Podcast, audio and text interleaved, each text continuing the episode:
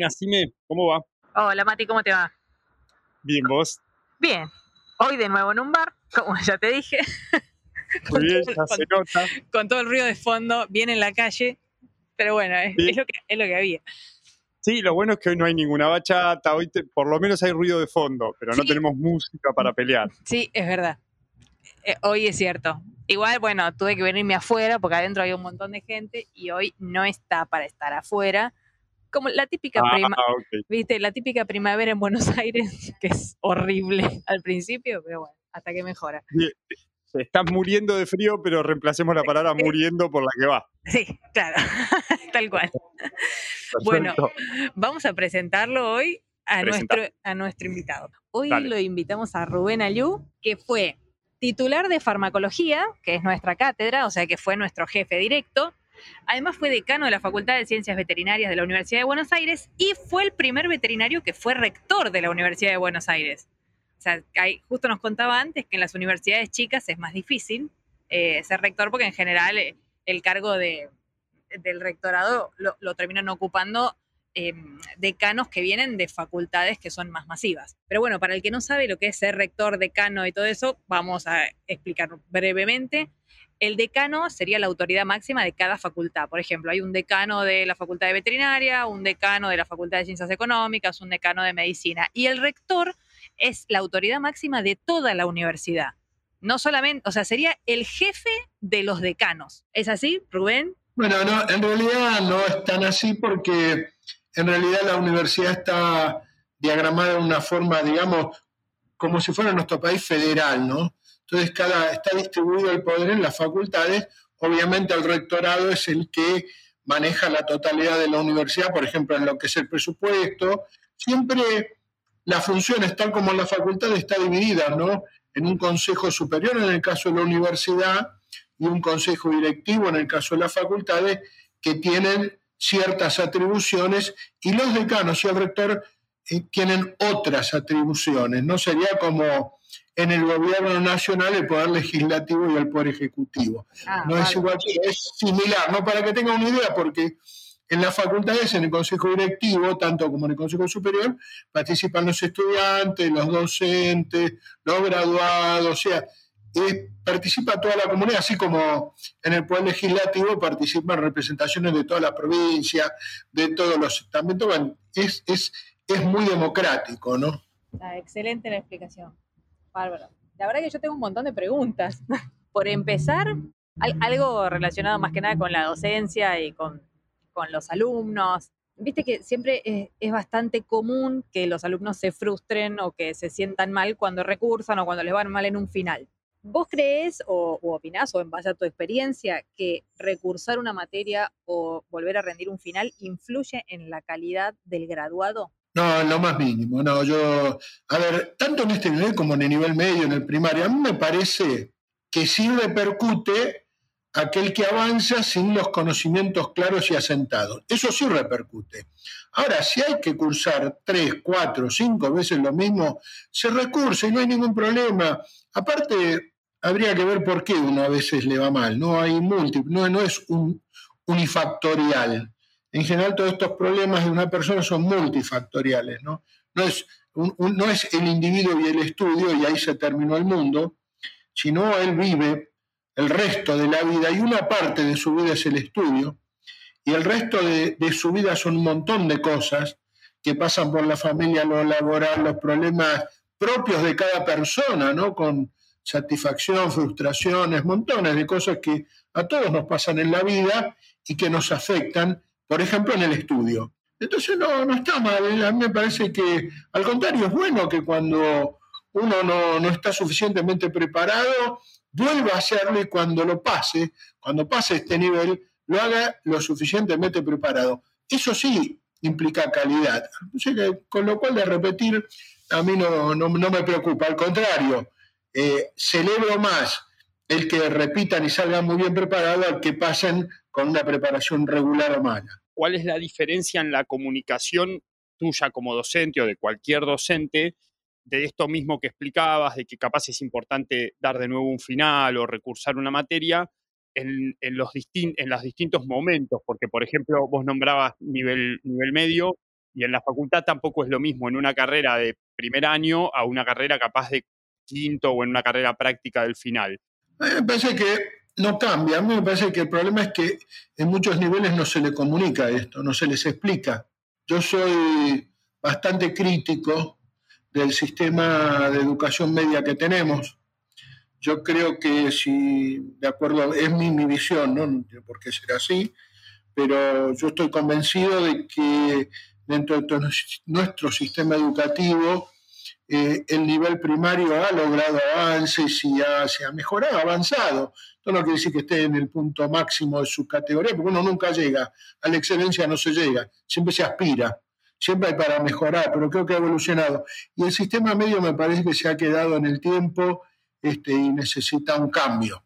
Un cambio, y ya no soy yo la persona indicada, yo tengo una visión por lo que he podido ver durante la trayectoria de mi vida, este, pero me parece que hace falta un cambio porque los, los jóvenes han cambiado, eh, todo evoluciona, gracias a Dios, y la educación no ha evolucionado acorde a lo que han evolucionado los jóvenes.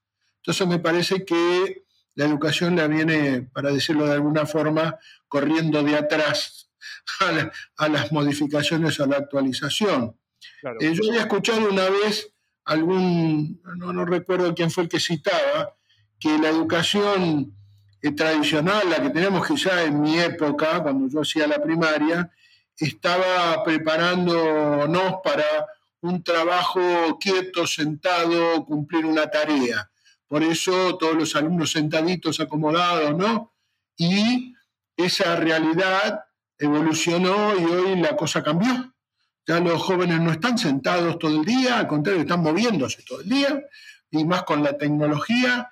Y la educación sigue pretendiendo a veces que los alumnos estén sentaditos en el aula escuchando lo que dice el docente o el profesor. Entonces me parece que ahí hay un desacople eh, que es lo que genera los problemas que estamos viendo con la calidad de educación. ¿no? Hay un desacople en nuestro sistema educativo. Por lo menos yo concuerdo con esta, esta mirada. Ahora, con el tema de la virtualidad, ¿Te parece que llegó para quedarse? Al menos en veterinaria, ¿no? siempre pensando en veterinaria más que nada. ¿Llegó para quedarse o es algo que crees que cuando volvamos a la normalidad, digamos, fuera de la pandemia, vamos a volver a, la presencialidad absoluta? La verdad que, a ver, yo quiero acotar esto, yo tengo mi, mi, forma de ver las cosas y de pensar son acorde a mi edad y a mi trayectoria, así que yo pido disculpas para los más jóvenes quizá en que no esté tan, tan modernizado.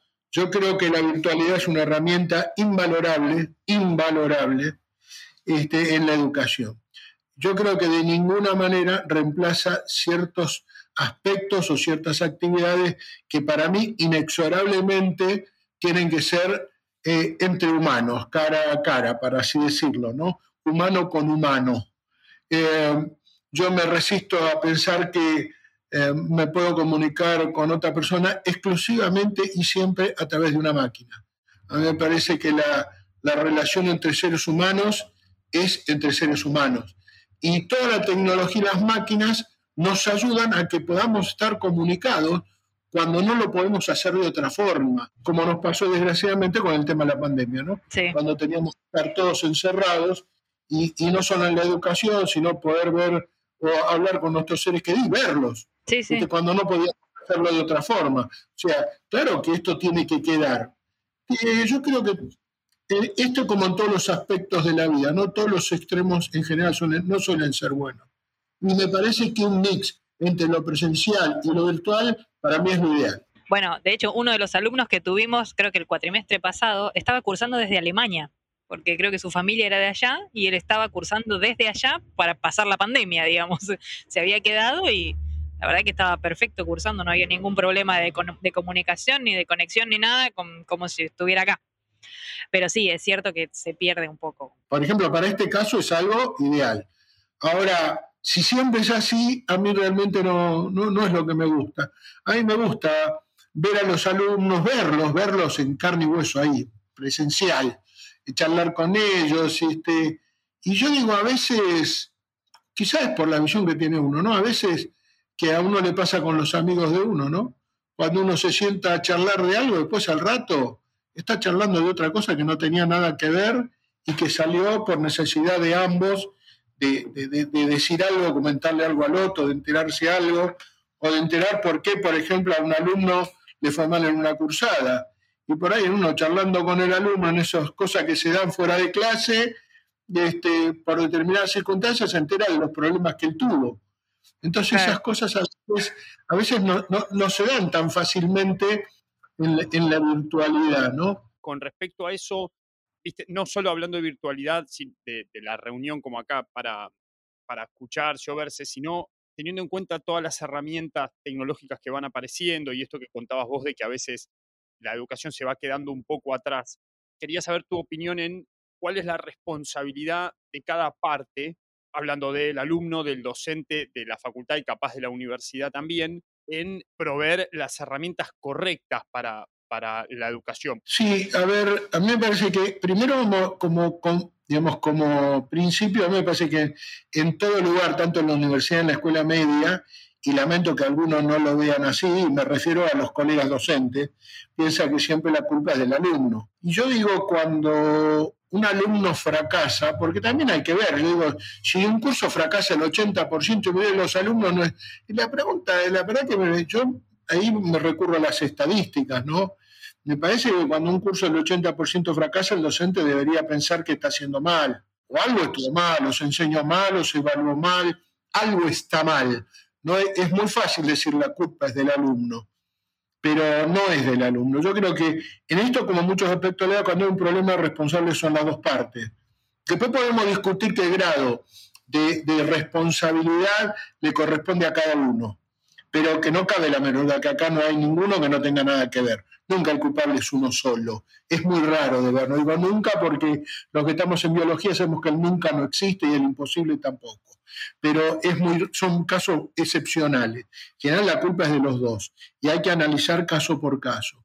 Yo creo que los docentes se tienen que actualizar, eso es un esfuerzo, pero bueno, es parte de la tarea del docente. Digo, quien no esté dispuesto a actualizarse toda la vida mientras quiere ejercer la docencia, tendría que dedicarse a otra cosa. Yo empecé a dar clase como ayudante alumno por allá por el 74 y cuando ni siquiera, no solamente no, había internet, no, había nada de esto.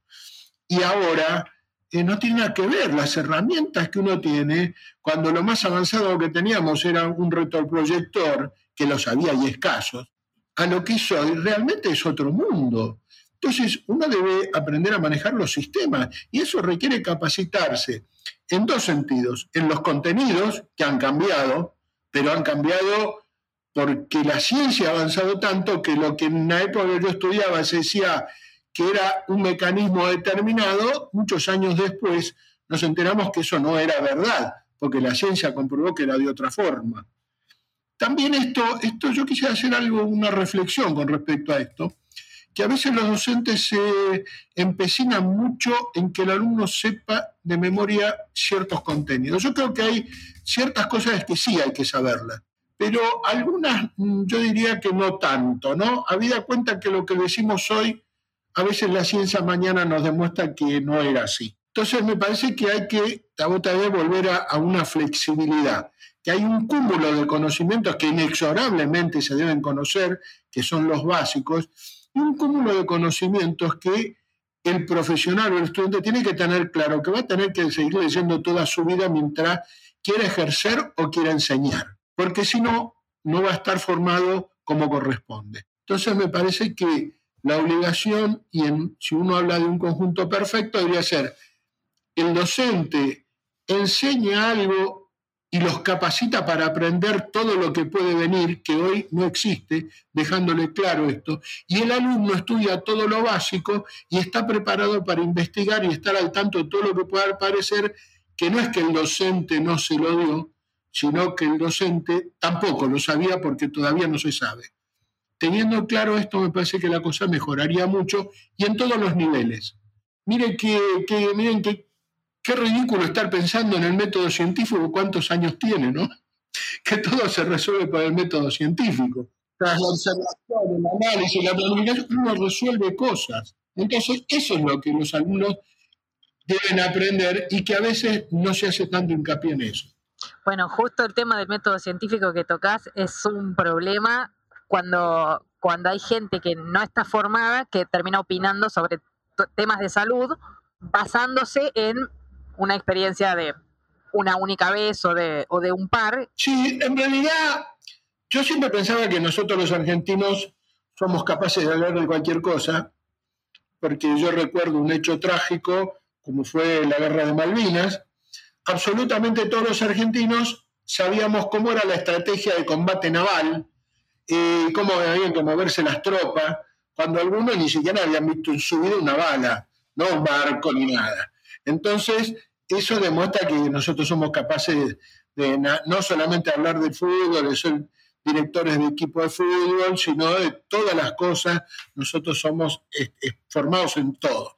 Podemos dar clase absolutamente de todo. Más lejos está de la realidad, pero si, como dijo un refrán, mal de mucho consuelo de tontos, cuando veo que hoy en día hay ciertas personas en el mundo que dicen que el virus del COVID no existe, bueno, ya realmente a mí, yo este, cada vez estoy por perder mi capacidad de asombro, pero surgen cosas que me hacen revivir. Cuando científicos de todo el mundo, porque uno puede pensar a veces esto de la política, de la derecha y la izquierda, del medio, arriba, de abajo. Ah, lo dicen por esto. Ahora, cuando absolutamente los científicos de todo el mundo que dedican su vida a investigar, ya lo han visto, está comprobado, hay fotografías, saben cómo está estructurado y coinciden todos los científicos de todo el mundo, de todas las ideologías políticas, religión y todo. Y hay un grupo de gente que dice que esto no existe. Bueno, ya ahí, este, ¿qué quiere que les diga? Este, esto supera mi, capacidad de comprensión. Hay algunas cosas todavía no las puedo entender. Esta es una de ellas. ¿Cómo está tu ciencia después de este año y medio? Este fue, fue un, un duro golpe, ¿no? Yo hace, miren, hace como, no sé si dos años, Sí, por lo menos dos o tres, porque una vez en esta época le parece que fue ayer y fue hace un tiempo largo. Me invitaron a dar una conferencia en el Rotary Club de Buenos Aires. Y claro, yo veterinario, hablándole, ahí se juntan gente de, mucho nivel y de empresas y de diferentes ramas de la ciencia. Y yo como veterinario les decía algo que está relacionado al medio ambiente y a, nosotros, a los seres humanos, responsables de todo lo que pasa. Si nosotros, y lo decía como veterinario, seguimos invadiendo zonas vírgenes del planeta, que las hay, nadie sabe a qué nos vamos a enfrentar. Ustedes saben que en algunos lugares hay un, como una, un, ciclo de vida biológico que está encerrado dentro de un ambiente, que como no, nadie entró ni salió, tienen su mundo ahí, no su submundo. Cuando nosotros entramos, no solamente les llevamos lo que nosotros tenemos, a lo cuales ellos no estaban preparados, sino que nos traemos de ahí, tanto los humanos como animales, cosas que solamente estaban ellos preparados para convivir. ¿Qué va a pasar y cómo va a impactar? Es una incógnita, pero que el riesgo está y es alto. Parte de lo que decís está pasando con la resistencia antimicrobiana. O sea, todo lo que empieza, incluso ya se sabe que entre animales, o sea, viste que, bueno, para la gente que no sabe, la salud eh, no es solamente salud humana o salud animal, sino que está todo interrelacionado. Eh, la salud humana con la salud animal, así que el uso eh, incorrecto de antibióticos o inapropiado influye en todos y puede influir acá y en todos los países. Sí, a mí me parece que quizá uno tenga una visión, por la suerte que le ha dado la vida de, estar en diferentes lugares y recorrer y ver cosas, mm. este, en tanto y en cuanto no veamos que absolutamente nada está, es solo o, es una cosa aislada, nada. Yo digo, eh, los seres humanos, los animales y el medio ambiente, otro tema importante que gracias a Dios se está tomando conciencia, somos un, estamos dentro de un ciclo biológico, uno dependemos de otro, sí o sí, nos guste o no nos guste, para bien o para mal, cada uno lo toma como quiere. Todo lo que le pase a los animales, dice, no, no, no, pero esto no va a pasar a, los humanos, no va a pasar hoy. Yo no sé si algún día esto no era así, como dije antes, pero pasa. Y el día que pasa, pasó. Y la naturaleza demostró que esto pasa. Y como yo digo, que estos bichitos chiquititos que nadie ve son tan inteligentes como nosotros, o más, porque se acostumbran a los antibióticos. Nosotros queremos matar una cosa, ellos forman un escudo y se nos escapan y ya no los podemos matar. Después les vamos con otro, ellos cubren y así sistemáticamente cada vez son más fuertes. O sea, nosotros los atacamos, ellos se defienden. Y la verdad que es increíble cómo se defienden, lo bien que lo hacen y el desafío que es para nosotros poder preservar la salud humana ante estos ataques. Sí, bueno, ahí está también nuestro rol como educadores para la comunidad, no solamente para los alumnos de que van a seguir veterinaria o los que, los que hagan ciencias de la salud, digamos, para todos. No, no, yo creo que los veterinarios cumplimos un rol en la salud humana, en la salud animal y en la salud ambiental. Porque a veces uno piensa asocia al veterinario en el animal. No, no, no, no.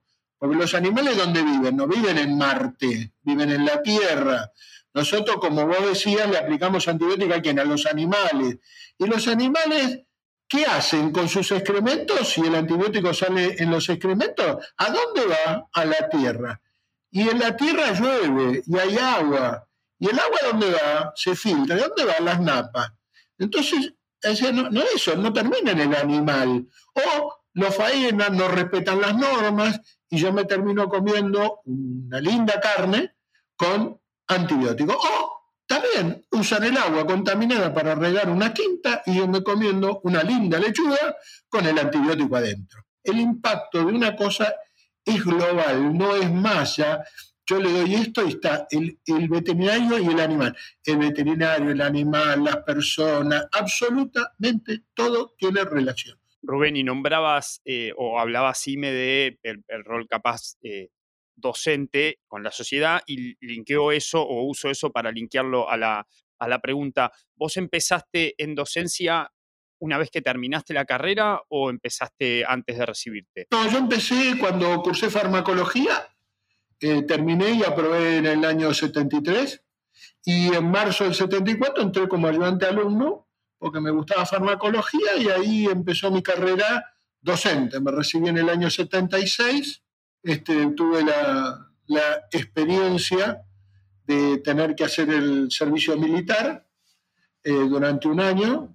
Entré el 26 de marzo del 76, para ustedes que son jóvenes, probablemente la fecha del 24 de marzo del 76 sí la conocerán, pero no tienen idea de lo que fue esa época, estar haciendo el servicio militar en esa época. Salí de ahí, empecé a ejercer la profesión y seguía con la docencia y bueno, ya como ayudante de primera, y seguí siempre con la docencia hasta que me jubilé en 2017, recorriendo todos los cargos de ayudante primera, jefe de trabajo práctico, profesor adjunto y después profesor titular.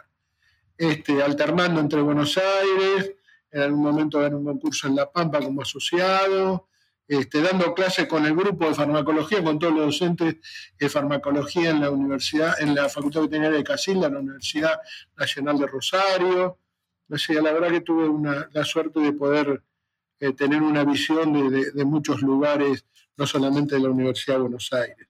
Rubén, ¿y en algún momento estaba en tus planes el rectorado de la UBA? No, en realidad, en realidad yo nunca, yo nunca pensé, ni tampoco pensé ser decano de la facultad. Yo siempre, siempre lo que hice fue trabajar, trabajar mucho. En todos los lugares que estuve yo, yo trabajo mucho para lo que estoy haciendo. Este, yo creo que eso fue lo que me llevó a tener los cargos que tuve. Eh, siempre me dediqué, participé en todo lo que podía, con mucho esfuerzo, con mucho trabajo, tratando de hacer lo que yo creía que tenía que hacer. Y yo creo que esa valoración del trabajo, la dedicación, el esfuerzo y lo que uno va logrando, hizo que en algún momento este, la, la, comunidad veterinaria, los profesores, los graduados, eh, vieran en mí la posibilidad de que condujese la facultad, ¿no? Eso me llevó a ser decano un periodo y ser reelecto para el segundo, que fue allá en marzo del 2006, yo fui electo, había sido reelecto para mi segundo periodo, en ese momento la universidad pasó un periodo de crisis de gobierno, porque el rector, que era Jaime Echeverry, había terminado su mandato, no había podido concretar la asamblea universitaria, quedó acéfala de rector, él quedó a cargo del vicerrector, pero a los mes y medio, dos meses, se le venció el mandato al vicerrector y la universidad fue, como dice el estatuto, alternando a diferentes personas que ocuparan el cargo de vicerrector, hasta que hubo un acuerdo en ese, en ese momento, eh, por allá por el mes de diciembre, entre las fracciones que había en la universidad y acordaron que que yo podía ser la persona que podía conducir en ese momento la universidad para llevarla a la normalidad eh, nuevamente, ¿no? Algo que se había perdido, estábamos muy mal eh, presupuestariamente, política, todo, estaba todo realmente, eh, después de siete u ocho meses de desgobierno, era un tema complicado. Y así fue con la asamblea del 17 de diciembre del 2006, me eligieron rector. Bueno, ahí fue otra tarea ardua que continuó hasta el 2014, cumplí los dos periodos, después de ahí me, me retiré y al año, los años, a los dos años que cumplí la edad para jubilarme, me, jubilé y bueno, me nombraron profesor emérito, la facultad me propuso como emérito, así que hoy trabajo como ayuda a la facultad en todo lo que pueda colaborar como emérito de, la universidad y, y, bueno, sigo trabajando, ayudando, siempre lo mío fundamentalmente es la educación, pero donde puedo trabajar, trabajo. ¿Y qué es lo que más extrañas? Lo que más extraño es el contacto con los alumnos si yo me pongo a repasar para atrás, lo que más extraño es este, esto de estar con los alumnos en los prácticos, en las clases, que por circunstancias de la gestión uno se fue alejando de eso. Desgraciadamente uno tiene algunos cargos que le dedican, uno tiene que estar desde la mañana hasta que no sabe qué hora de la noche dedicado a eso para que la cosa funcione. Y eso hace que uno no pueda estar este, en contacto más, con lo que yo decía al principio, ¿no? persona a persona con los alumnos, que es algo realmente este, muy lindo. Realmente es, algo que a, uno, a mí por lo menos me reconforta muchísimo. Sí, yo por cómo fuiste contando, me imaginaba que la parte docente y, sobre todo de campo, por decirlo de una manera, era lo que más te, lo que más te, había gustado, lo que más extrañaba. Sí, la verdad que uno ve estos jóvenes, los jóvenes, y ve tanta potencialidad y tanta cosa que es como que uno dice, yo tengo que darles algo, tengo que ofrecerles algo, tengo que este, darles algo, ofrecerles, ayudarlos, ¿no? Este, porque, son, porque son el futuro de nuestro país. A ver, yo digo siempre, nosotros, nosotros ya estamos más para irnos de este mundo que para quedarnos, pero nuestro trabajo es que los jóvenes que dejamos, esos son el futuro, o sea, ese es el futuro de nuestro país, y en ellos tenemos que apostar. Eso es lo mejor que podemos hacer los que tenemos cierta edad este, estar abocados a que los jóvenes que serán el futuro de nuestro país sean lo mejor posible, lo mejor preparados y así le ver bien a nuestro país. Y yo creo que es así, eh, por eso a mí el contacto y el poder darle a los jóvenes lo que pueda dar es, en última instancia, estoy apuntando a, ellos y al futuro de nuestro país. Yo te hago la última, así no te, no te robamos tanto tiempo ya para, para ir cerrando. ¿En qué momento decidiste o, o, se cerró la idea de estudiar veterinaria? ¿En qué momento dijiste, bueno, voy por acá? Eh, a ver, yo siempre tenía una inclinación hacia el área, digamos, agropecuaria. Eh, cuando yo estaba por empezar la escuela secundaria, mi padre me llevaron en ese momento a Casilda, que en esa época, donde ahora está la facultad, funcionaba una escuela agropecuaria, pero había que estar internado ahí, ¿no? O sea, obviamente yo, digamos, en Buenos Aires, a Santa Fe a Casilda, no iba a ir y todos los días. Y bueno, eso fue un poco lo que a mis padres no, no les gustó mucho, de dejarme internado ahí en la escuela para estudiar. Y volví a Buenos Aires, así que desde ahí ya venía mi inclinación hacia el área agropecuaria. Y bueno, y en determinado momento, que yo no podría decir cuál fue ni por qué, me incliné hacia veterinaria. Este, la verdad que no, si yo me pongo a pensar por qué, no. Sí del área agropecuaria lo tenía muy claro y desde mucho antes de terminar la escuela media antes de empezar la escuela mía ya tenía esa inclinación hacia lo que es agropecuario. Y bueno, y después decidí por veterinaria. ¿Y en algún momento durante la carrera dudaste o se te complicó o dijiste, bueno, no sé si esto es lo que quiero hacer? Nunca, siempre entré y hasta el final nunca dudé nada.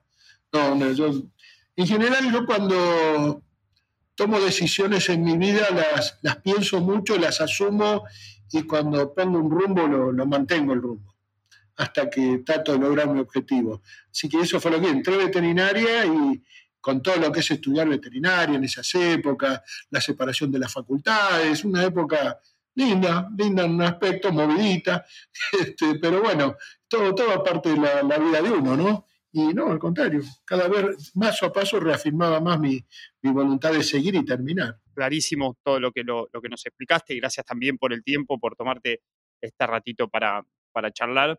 Eh, y bueno, espero que no, no, te, hayamos, no te hayamos vuelto tan loco. No, la verdad que yo les agradezco a ustedes, primero por invitarme y porque también me parece que me alegra poder eh, difundir a través de ustedes este, lo que uno piensa, la visión de uno, que es nada más que una visión y una opinión personal, ¿no? Que eso es otra cosa de lo que he aprendido en mi vida. Es una visión y un pensamiento que será igual, o algunos lo compartirán, otros no, y, eso me parece que es bueno también.